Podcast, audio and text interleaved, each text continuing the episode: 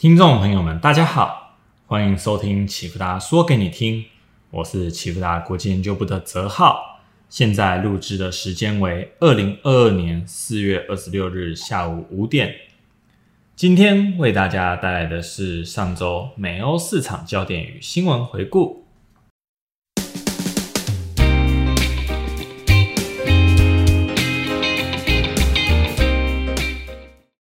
今天四月二十六日清晨，推特点头同意了马斯克的收购。马斯克预计出价四百四十亿美元买下推特。这边讲讲历史上一些并购的有趣历史。在第一次世界大战二十世纪初以前，曾经有一段时间流行企业并购，如全美各地的石油公司一系列的并购，创造出了当时世界最大的石油公司——标准石油公司。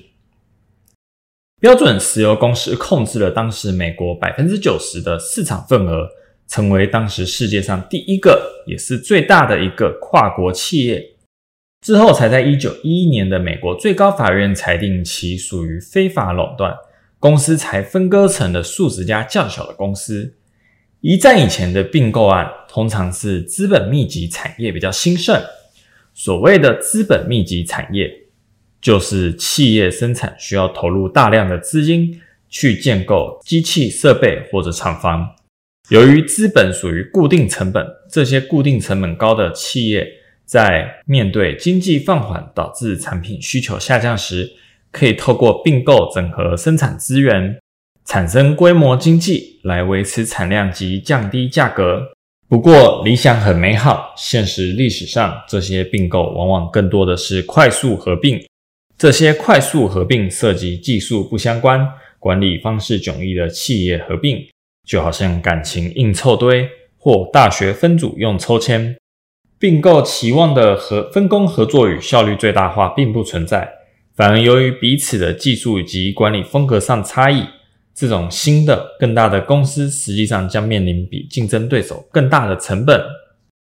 二战以后，到了一九八零年代左右。并购案更多的是为了多角化的企业经营，透过多元化，希望降低单一产业面临的经济变化风险，消除波动性。然而，这种并购并不会带来显著的正面影响。并购与被并购的公司仍然像是独立的个体，你做你的事，他做他的事。近代的并购主要针对行业不完全一样，但是产业性质类似的公司。或者具备垂直整合优势的公司，例如全联并大润发，透过这种合并与收购，补充加强服务客户的能力，甚至是拓展业务的范围，希望达到更有效的整合资源。近几十年来，跨产业的融合也变得越来越普遍，例如零售公司正在收购科技或电子商务公司，以获取新的市场或者是收入来源。不论如何。企业并购的原因百百种，买家不一定是为了目标公司的硬资产，有些人对于获取思想、方法、员工或者是企业的关系更感兴趣。例如微软收购初创公司，而不是招聘新员工。另外，也有许多公司因专利许可，或者是市场份额、品牌知名度或企业文化而被并购。历史上一些著名的并购案，往往发生在经济的巅峰。在经济最末端的巅峰，企业盈余和前景是最好的。这个时候，大老板往往觉得手上钱这么多，过去一段时间收入这么好，要来做大事，决定大手笔的并购其他公司。然而之后的经济通常就会开始拐头向下，高昂的聘金反而变成了笑话。这或许也是企业经营的魔咒。例如科技网络泡沫期间。当时网际网络的前景使得企业估值大幅飙升，而并购也屡屡创下天价。然而，科技网络的发展始终跟不上资本主义的贪婪，最后泡沫破裂，资本市场下跌，股市步入熊市。话又说回来，马斯克这次买下推特，其实跟传统意义上的企业并购不太一样。毕竟，马斯克是以一己之力买下推特，并不是企业去并企业。而这或许也是世界首富马斯克才能做到的呢。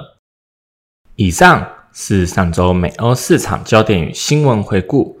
最后，二零二二年启福达国际财经基石课程开班，五月十四日星期六开始，一连十堂课，带给你满满的财经基础逻辑与知识架构建立。